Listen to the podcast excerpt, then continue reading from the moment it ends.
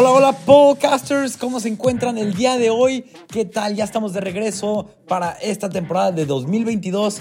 Ya tenemos los coches nuevos de este año y vamos a hablar de ellos en este capítulo. Pero no me encuentro solo, me encuentro como siempre acompañado de mi buen amigo podcaster Ricky. ¿Cómo te encuentras el día de hoy?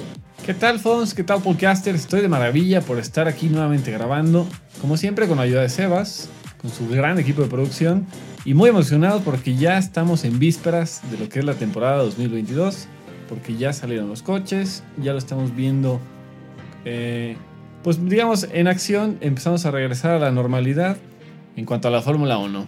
Entonces vamos a hablar de ellos, empezaron a anunciar sus fechas a finales de enero y con eso ya teníamos para estar emocionados de que íbamos a ver pronto a los coches 2022. Ricky, de 10 equipos, ya hemos visto a 9 de ellos. ¿Cómo van a ser sus coches? Cuéntame, ¿de quién quieres platicar primero? ¿Quién te impresionó? ¿Quién te dejó queriendo un poquito más? Cuéntame un poquito. Pues como recordarán, Podcasters, el año 2022 presentaba varios cambios muy grandes en cuanto a las dos temporadas pasadas, 2020-2021. Entonces, al principio muchos equipos no querían mostrar su artillería como hasta el final, hasta el día de las pruebas. Entonces, el primero que mostró de todos fue el equipo Haas, pero que mostró unos renders. ¿Y qué mostró esos renders? El coche que mostró la FIA en el 2021 en Silverstone, pero pintado de Haas. Y fue todo. Sí. En realidad, no, no podíamos aprender mucho de este coche. O sea, queríamos ver cuáles eran las, las cosas que hacían estos coches distintos a los del año pasado, pero con estas imágenes que sacaron Haas, en realidad no pudimos ver, eh, pues, dar a conocer nada. No pudimos ver nada, solamente pudimos ver cómo se iba a ver la pintura.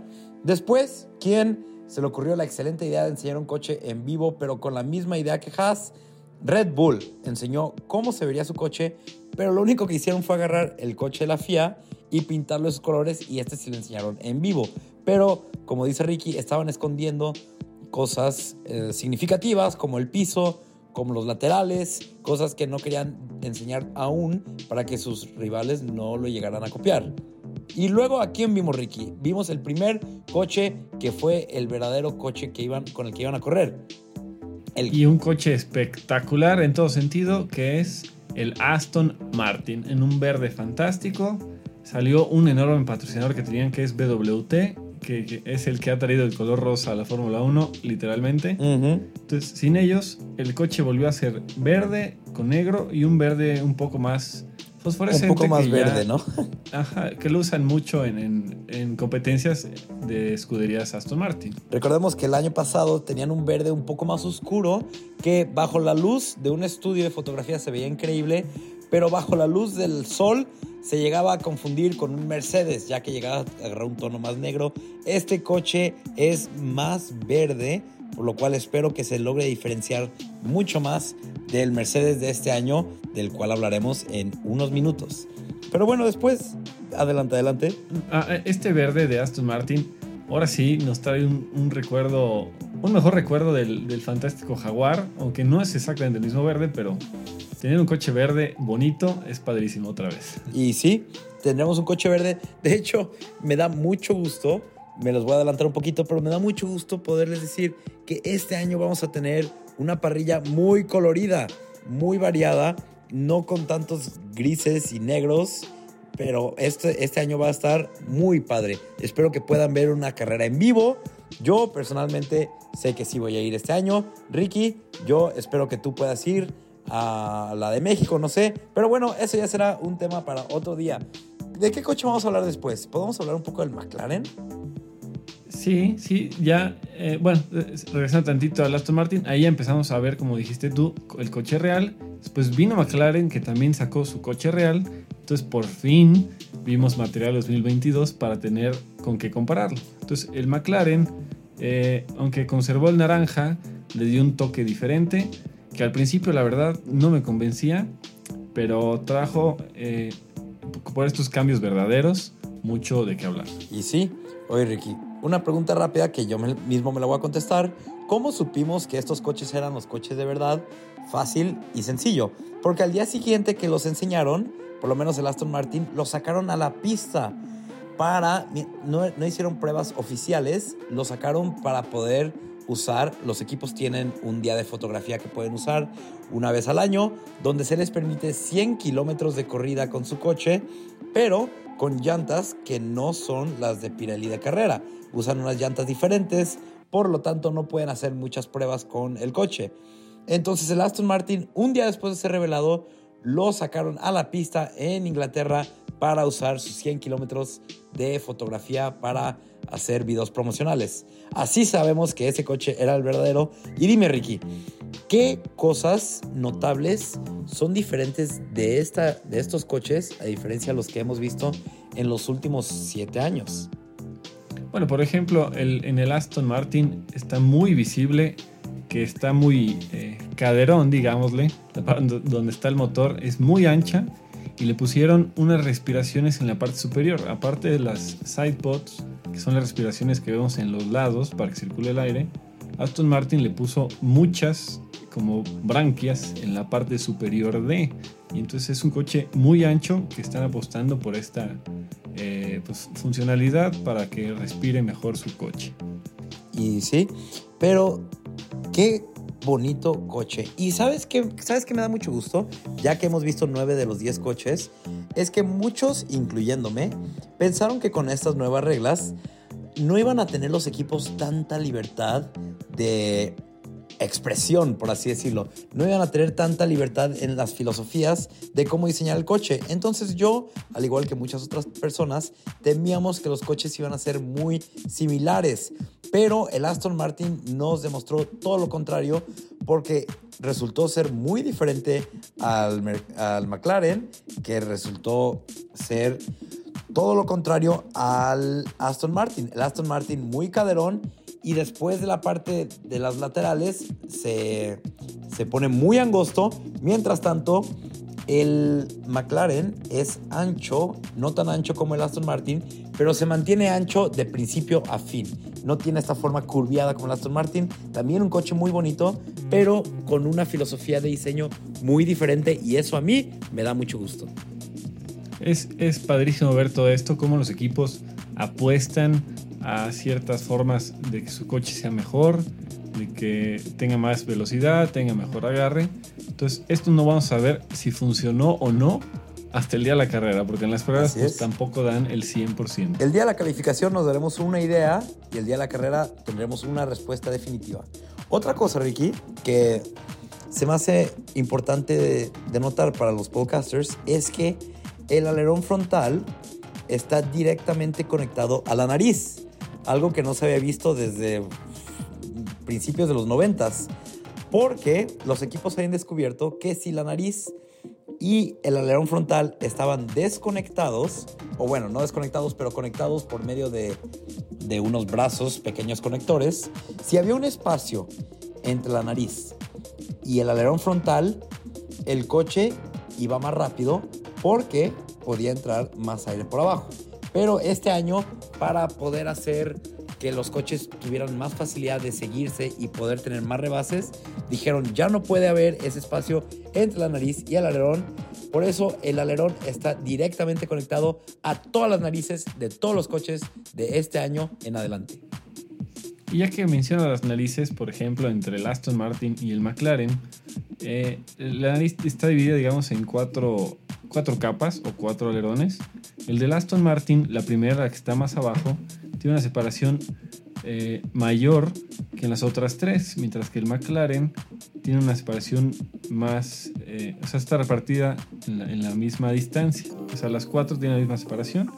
El Aston Martin dejó una un poquito más abajo para jugar con toda esta aerodinámica. son pequeños cambios que ya con cronómetro en mano, con uno de los de Fórmula 1, pueden ser diferencia de, de segundos si fuera excelente o décimas de segundo, centésimas de segundo. Sí, y fíjate que ellos dos tienen el máximo número de elementos que puede tener un alerón frontal. el máximo número de elementos siendo cuatro, como le dices tú.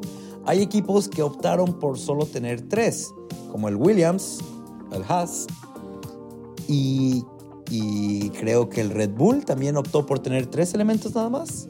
Pero sí, no pueden tener más de cuatro elementos. Y con esto me les voy a adelantar para decirles que el, el ¿cómo se llama este equipo? Alpha Tauri tiene cuatro, cuatro elementos al igual que estos equipos. Alpha Tauri fue el siguiente coche en demostrar, o bueno, el siguiente equipo en demostrar su coche. Y se me hizo bonito. No sé tú qué pensaste de él. La verdad me gusta más el del año pasado. A mí también. Conservaron eh, mucho la, la, forma de los colores, la distribución, etcétera. Pero en este nuevo modelo siento que ya no luce tanto. Entonces me quedaría con el del año pasado. Pero mostraron su coche de verdad, se les agradece. Y aquí lo que me llamó mucho la atención fue en sus iPods, sus entradas eh, cuadradas gigantes, parece las de un avión de combate. sí. Ahí yo creo que se fueron al límite de lo, de lo alto. De lo ancho sí hay muchos más grandes, pero este, esos cuadrados ahí tan marcadotes, por algo lo habrán hecho. Sí, vaya. Algo habrán encontrado y algo habrán hecho o muy bien o muy mal. Pero bueno, eso ya lo podremos saber hasta dentro de unos cuantos días, unas cuantas semanas, depende cuando escuchen este capítulo, cuando tenemos, tengamos la primera carrera en Bahrein. Y bueno, un, un coche que sí le dio un giro 180 al diseño del año anterior fue el famoso equipo de Williams. Qué bonito coche, se me hizo muy bonito.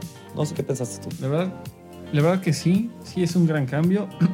tuvieron nuevos patrocinadores, han estado moviendo mucho esta cuestión del dinero, entonces por lo tanto los patrocinadores llegan a afectar mucho los diseños de los coches. Y sí. Coincido contigo, está muy bonito. En pista se ve todavía más bonito el coche, realmente. Y sí, quiero aprovechar para poder hablar de otros cambios que van a tener todos los coches. Uno muy notorio y es los aleroncitos que tienen las dos llantas delanteras en la parte superior. Podcasters, déjenme les cuento para qué sirven estos aleroncitos. La, la parte que más suelta aire sucio, por así decirlo, aire turbulento, de, es, son las llantas. Las llantas son las partes menos aerodinámicas de todo el automóvil. Y sabemos que el aire turbulento afecta al coche de atrás, al coche que te quiere rebasar, al coche que te está siguiendo entonces, para poder combatir este problema, se agregaron dos alerones a las llantas de adelante, que son las más turbulentas, para poder combatir esta turbulencia, para que el aire que estas suelten, o bueno, cuando el coche pase, para que el aire que deja atrás no sea tan turbulento. Por eso están estas dos aleroncitos en todos los coches de este año en adelante le están haciendo toda una canaleta al aire que va a tener el coche enfrente para que pase por donde ellos quieren que pase y no estorbe, no sea un inconveniente. Todo lo guían desde la nariz o en este caso las llantas que obviamente están en contacto directo con el frente y pasa por todo el coche sin ser un problema. Hablando de, hablando de aire turbulento, también por eso se fijarán que las los alerones frontales de los coches son mucho más simples y sencillos de lo que habíamos visto en años anteriores. Lo cual es, creo yo que es muy bueno porque antes, Ricky, yo creo que tú lo recuerdas, cuando un coche pasaba un milímetro de cercanía al otro coche, se le rompía una parte de, este, de estos alerones complejos y ya no funcionaba igual. El coche ya no tenía el mismo empuje el coche perdía 0.5 segundos por vuelta. Entonces, estos alerones simplificados creo que van a ayudar a combatir eso. Sí, también algo que no he visto hasta ahorita es a unos mecánicos poniendo la nariz, porque bien es un cambio drástico a esta nariz, no sé qué tan fácil o no sea su reemplazo, por si llega un accidente en carrera y mete a pits, pero seguro ya lo practicaron mucho ellos. Uy, claro. No hay duda alguna que ya pasaron horas y horas y horas practicando. Ricky, del coche que queremos hablar después, quiero que tú hables un poco más de él porque sé que a ti te encantó. Pues creo que a toda la comunidad nos encantó. Es una verdadera obra de arte. Es una joya. Eh, dignísimo. de, de llamarse Ferrari. Increíble, increíble automóvil que sacó Ferrari y muy, muy, muy marcada sus laterales, increíblemente marcados. ¿Cómo lo llamarías? ¿Con una hundi- hundidura? Tienen como que muy sí. marcado el lateral. Tiene un coche muy esbelto, muy padre, el rojo clásico de Ferrari, eso con los alerones negros, a mí me encanta el rojo con negro de Ferrari, me recuerda a los coches de los 90s, de los Ferraris, por ejemplo el Ferrari de Alan Prost, de mis coches favoritos de todos los tiempos. Este Ferrari está increíble, no nos decepcionó en lo absoluto. En su aniversario 75 hicieron, o sea, no se partieron la cabeza, hicieron un clásico y está fenomenal, está precioso. Y como bien hizo Aston Martin, ahora Ferrari también le hizo estas aletas, aparte de, de los iPods, con esta hundidura muy particular, muy única, y combinación con estos, estas respiraciones. Entonces esperemos que haya apostado bien Ferrari a su coche. Eh, otro aspecto también, los iPods de frente se fueron a, como dijiste ya, a lo esbelto. Se hicieron lo más esbelto que se pudo, pero aprovechando todo el aire que van a tener. Ricky, ¿cuál fue tu parte favorita? Yo creo que los laterales. Los laterales a mí también se me hacen increíbles. Pero bueno, vamos al siguiente equipo. Y es un equipo que volvió a lo clásico, volvió a lo que era, volvió a sus raíces, volvió a sus orígenes. Y el equipo es Mercedes, que vimos que abandonaron el color negro en su automóvil. Sí, volvieron a hacer las flechas plateadas. Muy bonito el coche también, les quedó muy padre. Y lo que estuvimos viendo hasta en las pruebas es que siguen haciéndole pequeños ajustes. Sí. Como que no están convencidos al 100% o están haciendo, a ver, plan A, plan B, cuál es mejor. Pero sin duda alguna se ve muy bien ese coche. Y no creo que tengan eh, problemas de rehabilidad. Por, o sea, es un equipo que ha aplastado a la competencia. En los últimos, que van, ocho años ya. Ocho años, ocho años consecutivos que han aplastado la competencia. Ricky, ¿tú crees que esto va, crees que este coche va a poder seguir con esa, con esa dominancia? Yo espero que no, que con este gran cambio que hubo en la temporada no tenga este dominio que le hemos visto. Siento que sí le va a costar más poder ser tan significativamente superior. Pues bueno, ya veremos. Esperemos que todo esto esté mucho más reñido y, y bueno, pues lo, lo malo es que no podemos tomar ninguna decisión, no podemos hacer ninguna predicción, por mucho que nos encanta, por mucho que queremos, no podemos, Ricky.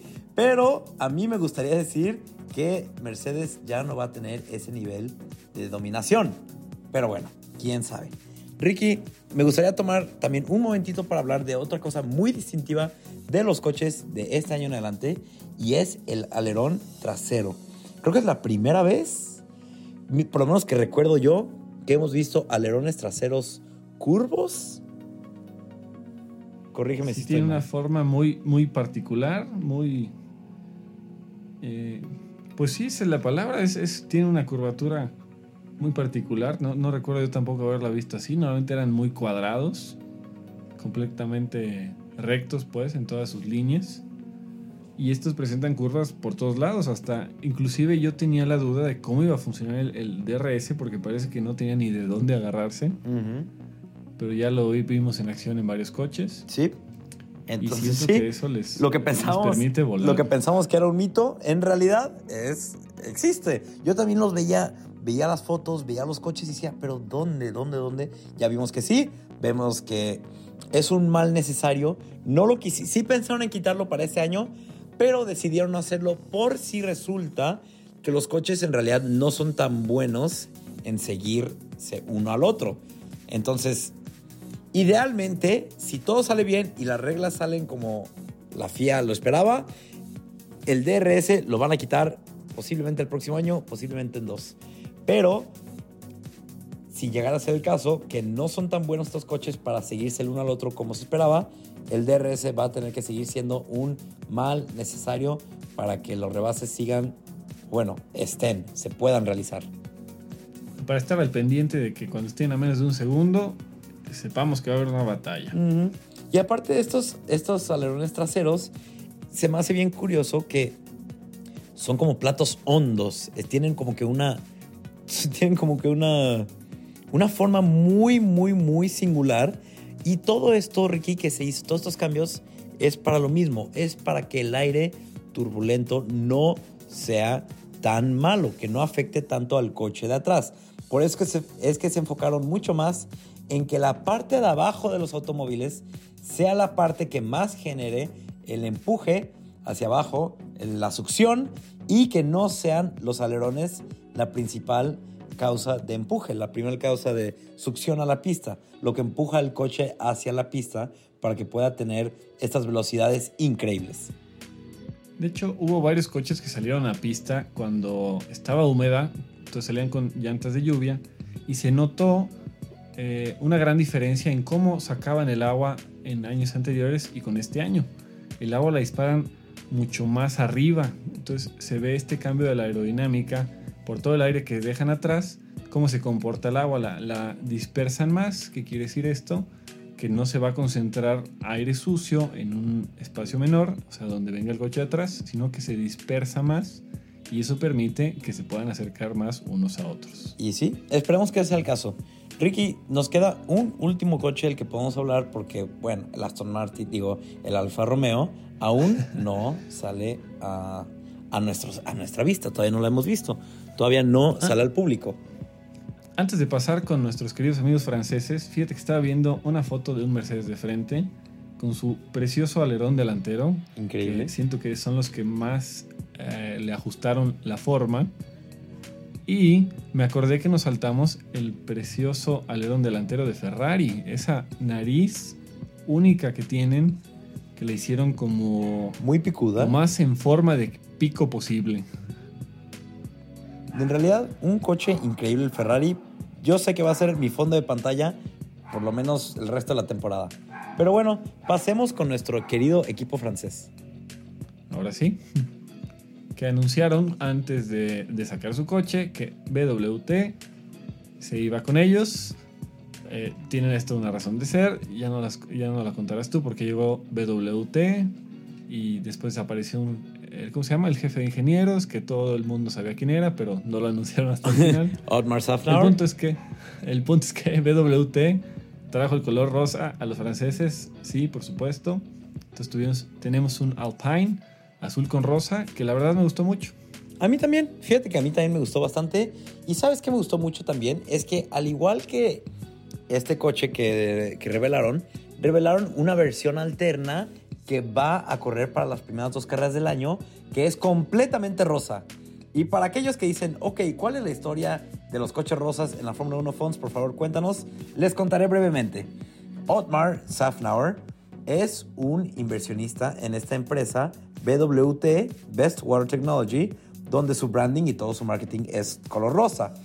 Aston Martin, el equipo que, con el cual antes estaba BWT, no les daba la libertad de tener ese color rosa tan prominente, tan visible en el coche. Querían un coche casi puro verde. Por lo tanto, BWT le dijo a Otmar, ¿sabes qué? No podemos estar con este equipo, necesitamos que nos encuentres a otro. Y dijo Otmar, si ustedes se van, yo me tengo que ir con ustedes porque yo soy un inversionista principal.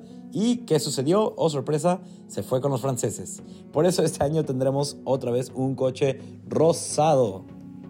Pero de hecho creo que llegó BWT primero al equipo. Bueno, por lo menos lo anunciaron primero, sí, ¿no? Que- sí, lo anunciaron primero. Lo anunciaron primero, pero no podía irse uno sin el otro. Por cuestiones de contratos, no podían anunciarlo eh, tal vez en esas fechas. No sé. Pero el chiste es de Sí. que uno va de la mano del otro. A donde va Otmar, va BWT y viceversa. Lo que se anunciaron hace mucho es que Otmar se iba de Aston Martin y todo el mundo dijo, obviamente se va a ir al fin, obvio, es un hecho, pero bueno, no lo quisieron decir hasta el final. Sí, ya todos lo sabían, menos. No sé, no sé de verdad quién no lo sabía. Porque ya todos lo sabían, ya no era ni Stroll. siquiera un secreto. Pero bueno. Stroll y sus anuncios sorpresa de seguir en Aston Martin, yo creo. Ricky, esto se nos está acabando el tiempo. Hablamos de los 9, de los 10 coches. Ya cuando salga el bello Alfa Romeo seguro va a estar muy bonito, no lo dudo en absoluto. Ya hablaremos de él, pero de momento se nos está acabando el tiempo, Ricky. ¿Quieres que hablemos de algo más? Sí, quiero agregar que el Alfa Romeo sí lo estamos viendo en pista, pero con una, un libre de camuflaje de esas fantásticas de pretemporada. Sacaron toda la mercancía, chamarras, gorras. están muy padres, la verdad, pero pues no te dejan analizar el coche como quisieras, ¿no? Entonces ya pronto lo veremos bien uniformado. No te dejan analizar el coche y tristemente así no va a ser su diseño en las carreras, entonces disfrútelo mientras y pueden. propósito. Disfrútenlo mientras Esto pueden. lo hacen Perdón, perdón. No, no, adelante. Que esto lo hacen a propósito el camuflaje para que otros equipos no puedan ver a detalle el coche. O sea, no, no es que se les haya ocurrido. Sí, no. Y recordarán el bello BWT color rosa por grandes carreras como Shakir 2020. 20. Uf. Entre otras, ¿verdad? Pero bueno. Podcasters, nos vamos. Nos vamos a ver en el siguiente hay mucho de qué hablar porque ya están en pista uh. los coches. Podcasters, nos veremos en el próximo capítulo. Esténse al pendiente porque ya regresamos, regresamos a las redes, regresamos a Instagram, estamos en Twitter, estamos en Spotify. Escúchenos, mándenos preguntas, mándenos memes, mándenos lo que ustedes quieran. Todo lo que encuentren información, mándenlo, digan, oye, esto es verdad, esto no, mira este meme, mira este otro, mira este otro y este otro. Un saludo, podcasters, y nos veremos en la próxima. Hasta luego.